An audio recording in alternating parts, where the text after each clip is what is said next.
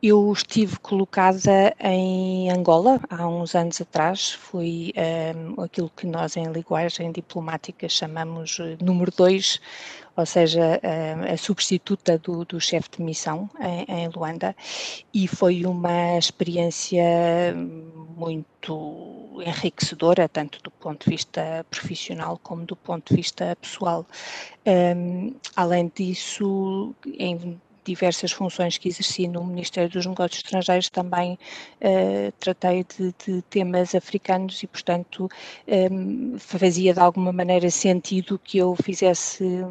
que eu tentasse ter esta experiência aqui também. No atual contexto, a União Europeia tem a África como uma prioridade, com uma agenda abrangente que a Presidente da Comissão sempre defendeu que deve ser uma parceria entre iguais um, que, que, é uma prioridade, eu, eu, não tenho dúvidas que é. Foram, eh, desde logo, quando a Presidente da Comissão Europeia, a nova Presidente da Comissão Europeia, a Senhora van der Leyen, eh, quando faz a sua primeira viagem ao exterior, faz a viagem a Addis Abeba, a sede da, da União Africana. Portanto, isso, um, a, a, diplomacia e as relações internacionais são feitas também de momentos simbólicos e essa, essa viagem parece que, que dá muito bem o o mote do que é, eh, do que são as, as prioridades desta, desta novo, deste novo executivo, eh, visto que depois da, da da Presidente da Comissão Europeia, também o Presidente do, do Conselho Europeu foi a Addis Abeba, participou na Cimeira da União Africana, depois dele o, o, o alto representante, o, José Porel, também já esteve em, em Addis Abeba, portanto têm sido vários os sinais de, desse compromisso, além de que a União Europeia aprovou no ano passado documentos que uh, definem o, o, quadro prioritário de atuação da União Europeia para, para a África,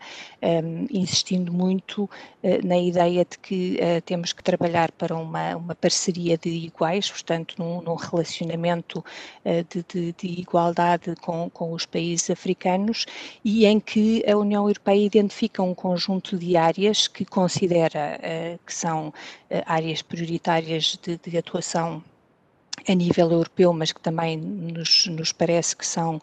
áreas que, que interessam ao, ao desenvolvimento do, do, continente africano uh, e que passam para, pela cooperação na, nas áreas do, do crescimento uh, e da agenda verde, na área da digitalização, uh, da criação de empregos e do crescimento económico, ehm, nos domínios da paz e segurança, que ainda são essenciais uh, no continente africano, e também no que diz respeito às questões da migração. Mas é, ou pelo menos deve ser, uma parceria que requer uma dupla via, porque a África também tem que ter interesse no relacionamento mais próximo com a União Europeia. Eh, o que acontece é que também eh, precisamos do lado da União Africana que este mesmo exercício seja feito e, portanto, que haja aqui um encontro de vontades entre aquelas que nos parecem ser áreas prioritárias e aquelas que são eh, também as prioridades do, dos países africanos e é, é, nesse entendimento que se cria a dita parceria de iguais, que aliás é um esforço que eh, Portugal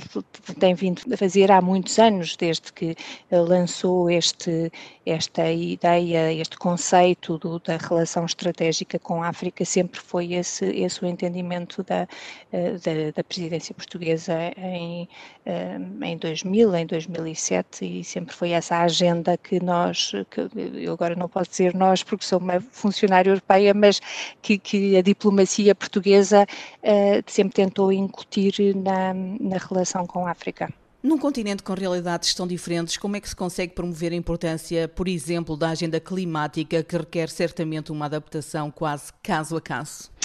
É um, é um desafio, eh, é, é óbvio, e, e uma das, das primeiras preocupações que,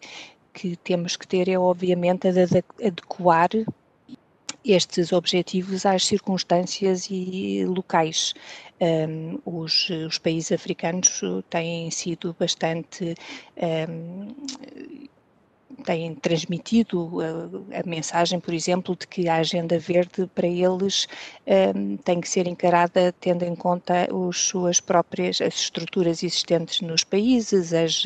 as, os objetivos de crescimento que ainda existem uh, e, portanto, um, é preciso, obviamente, ter em conta que uh, há um enorme trabalho a fazer em termos de ainda de estruturas energéticas, de um,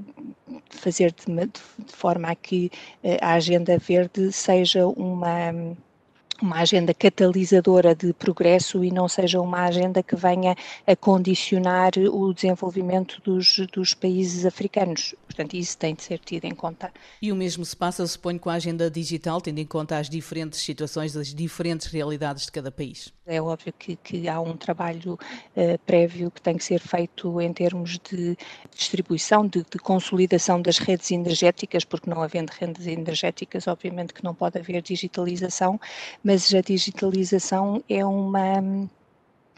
permitirá, no, no, nosso entendimento, e esse também é o entendimento de muitos países africanos que estão a fazer progressos uh, até muito mais uh, estruturantes do que, que, os países europeus, uh, para permitir saltos de, de desenvolvimento. Portanto, há, há, determinadas etapas de desenvolvimento que nós tivemos e de industrialização e de que, que já não ser, será, pelas quais já não será necessário passar se fizermos o que, o que em inglês se chama o leapfrog, e que eu não, não sei exatamente qual é que é a, palavra mais adequada, porque esta ideia do salto de, do salto da, de, de RAM que faz com que se passe por cima de uma série de etapas eh, pelas quais nós eh, tivemos que atravessar e que hoje em dia os, os países africanos podem podem evitar, e há muitos exemplos disso, por exemplo, de digitalização do sistema bancário no Quênia, que, eh, que, que, esteve muito à frente de, do que foi a digitalização de, de, sistemas bancários em países europeus, as, as startups que são eh, totalmente inovadoras, eh, em, por exemplo, no, na Nigéria, e, e há mais exemplos disso. Segurança e defesa são também questões importantes, mas são áreas nas quais a intervenção europeia tem sido sobretudo de apoio e formação e não tanto de solução de conflitos no terreno, por exemplo, pela via militar? o papel da União Europeia tem que ser o papel que, que, resulta de um entendimento entre os países nos quais estas situações de crise existem. Eh, e, portanto, a, União Europeia não pode impor soluções e não pode ir eh, contra a soberania de, dos países africanos e contra o seu próprio entendimento da forma como as crises eh, que vivem devem ser resolvidas. E, portanto, estas ações de, de formação que existem no continente europeu, muitas delas no Sahel, mas também na, na Somália, por exemplo, são, são missões que foram estabelecidas de acordo com as autoridades, com os governos locais, porque foi entendido que era preciso apoiar apoiar as estruturas locais a, a criarem condições para assegurar a sua própria segurança e, e e não temos dúvidas de que essa uh, deve ser a, a, linha que deve ser, uh, à qual deve ser dada a prioridade. Em relação a Cabo Delgado, uh, em que a situação realmente é muito crítica, esse também foi o entendimento a que se chegou com, com as autoridades moçambicanas. Como, como sabe, o Sr. Ministro dos Negócios Estrangeiros esteve no início de janeiro em Moçambique, em representação do, do alto representante, um, e para conversar com com, as autoridades moçambicanas e para perceber quais é que seriam as suas prioridades para combater o atual fenómeno uh, de insurgência terrorista que, uh, que lastra no, no norte de, de Moçambique. Uh, e,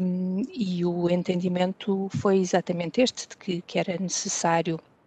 apoio à formação de, uh, das, das, forças militares moçambicanas, mas também apoio ao desenvolvimento do, da região do, de Cabo Delgado e assistência humanitária que, que ainda é, é, necessária. Portanto, uma, eh, uma, uma abordagem que, de, que nós eh, chamamos de triplo nexo e, portanto, em que se abordam não apenas as questões securitárias, mas também as questões de desenvolvimento e as questões humanitárias em entendimento com, com as autoridades moçambicanas. O caso de Cabo Delgado é significativo pela importância e pelo destaque que ganhou na realidade informativa portuguesa, mas há várias outras questões, como por exemplo a da pirataria no Golfo da Guiné. São vários, de facto, os pontos de tensão. É, são muitas frentes, eu vejo isso no meu é, trabalho diário, em que, enfim, é, salto de país a, a, para país e, e, realmente são, são vários os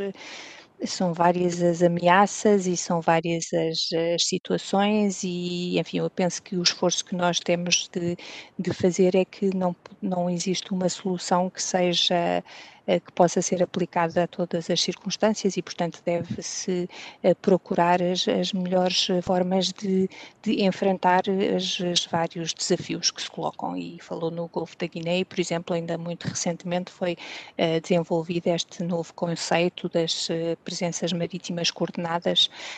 portanto, em que, em que há uma, uma, uma utilização, uma, uma, uma tentativa de melhor utilização dos recursos dos vários Estados-membros para fazer uma melhor observação da situação uh, no Golfo da Guiné, exatamente para. Um, ehm, para que se possa uh, utilizar recursos uh, diversificados para uh, uma melhor, um melhor mapeamento do, da, da, situação no Golfo da Guiné e para uma melhor defesa das rotas comerciais que são essenciais para, para o fornecimento da, da, dos países da União Europeia. Neste momento, o interesse em África não é só europeu, a China tem feito investimentos, sobretudo em infraestruturas como a ferrovia e os portos marítimos é, é, óbvio que há muitos ator, outros atores que estão interessados eh, no continente africano e a China é um exemplo, mas também a Rússia, a Turquia, o, eh, os países do Golfo e, portanto, essa é uma realidade da, da, das relações internacionais eh, atualmente. Eu lembro-me quando estudei, o professor Adriano Moreira falava na complexidade crescente das relações internacionais e, e é um facto, quer dizer, cada vez são mais os atores, não só esses, enfim, uh, atores globais como a China, atores, uh, outros atores regionais, um, ehm, o, o, que me parece é que, que, que, a União Europeia tem uma forma distinta de, de se relacionar com, com, os países africanos um, ehm, e é nessa linha que, que deve ir, obviamente consciente de que, de que há, de que existem outros atores uh, concorrentes, mas, mas enfim, determinada em, em prosseguir a sua própria forma de, de atuação, que nos parece mais adequada e, sobretudo, que nos parece, eh, enfim, mais enquadrada em princípios e valores que nós eh, reconhecemos como universais, mas que os próprios países africanos, dos quais eles próprios também comungam, visto que fazem parte das suas próprias uh, documentos fundadores da, da União Africana da,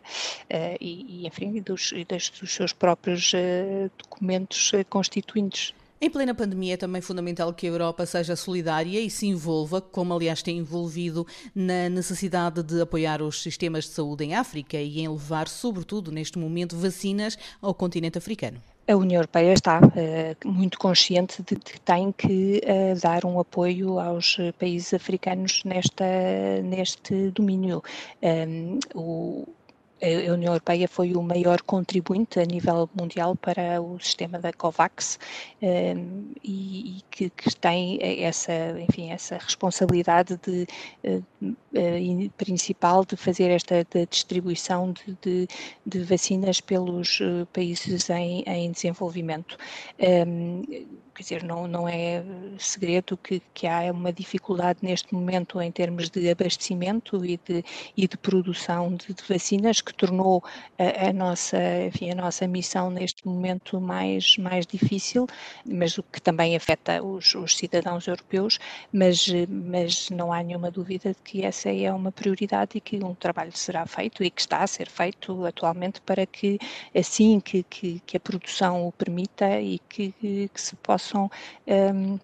que se possa avançar com, com a concretização desses canais de distribuição de, de vacinas também no, no, continente africano. Vai participar em breve numa sessão sobre a igualdade de género em África. Quando se sabe que há vários problemas e se fala de vários problemas em África, não deixa de ser notório que a agenda dos direitos das mulheres seja um tema em cima da mesa. A igualdade de género é um, é um princípio universal, é um direito universal. Um, e, e, esse é um combate das mulheres africanas. Uh, aliás, uma das, das experiências que eu recordo com maior como mais impactantes que, estive, que tive durante os meus anos em, em Luanda foi uma participação numa, numa reunião com, eh, da, da Organização das Mulheres Africanas, da OMA, em, em Luanda, uh, numa sala cheia de mulheres africanas em que eu era a única uh, ocidental e a força das, daquelas mulheres e o desejo de transformação da sociedade é algo que vem delas próprias, não é uma agenda que, que a União Europeia esteja ou que os países ocidentais estejam a impor aos, aos países africanos. Nós vimos agora, por exemplo, a, a, recém-eleita diretora-geral da Organização Mundial do Comércio insiste imenso neste facto completamente extraordinário que é o de ela ser a primeira mulher e a primeira mulher africana que uh, consegue um, um, lugar desta relevância nos, nas organizações internacionais. Portanto, isto é, é, uma agenda africana, não é uma, e é, obviamente é uma agenda africana que nós acompanhamos com muito, enfim, com muito empenho e com muito agrado, visto que também ainda é uma agenda das uh, europeia, visto que uh, também temos ainda um, um trabalho a fazer para, no sentido de de concretizar uma maior eh, igualdade eh, de género e maiores, melhores oportunidades para, para as futuras gerações, eh, para que, enfim, para que o tema deixe de ser prioritário porque, porque já, é um, já está concretizado e porque já é uma realidade, realidade que as nossas que as nossas oportunidades e as oportunidades eu tenho filhos rapazes não tenho mas espero um dia ter netas e que, que as minhas netas venham se as tiver tenham essas todas as oportunidades que os rapazes terão também nas mesmas circunstâncias. Portugal tem agora a presidência da União Europeia e tem sido de facto uma voz importante e ativa na defesa dos interesses de África no contexto europeu. É, é uma realidade que, que, que, que, se tem imposto ao longo dos anos. Eh, Portugal sempre foi considerado como uma voz uh, que se tem que ouvir em, nas matérias africanas aqui em, em Bruxelas. Um, ehm, neste momento estamos a exercer a presidência do Portugal está a exercer a presidência do, do Conselho da União Europeia em circunstâncias mais difíceis, eh, visto que com o Covid, enfim, algumas das realizações previstas não, não podem ter lugar, mas eh, eu penso que é, que é importante que, que, enfim, que a generalidade das pessoas tenham consciência disso, de que nós somos, eh, que, que os portugueses são vistos como pessoas que, que conseguem interpretar melhor a realidade africana, que conseguem ter uma relação mais empática com os africanos e que conseguem dar um contributo válido para que, que se desenvolva este, este, esta nova relação entre a União Europeia e, e a África.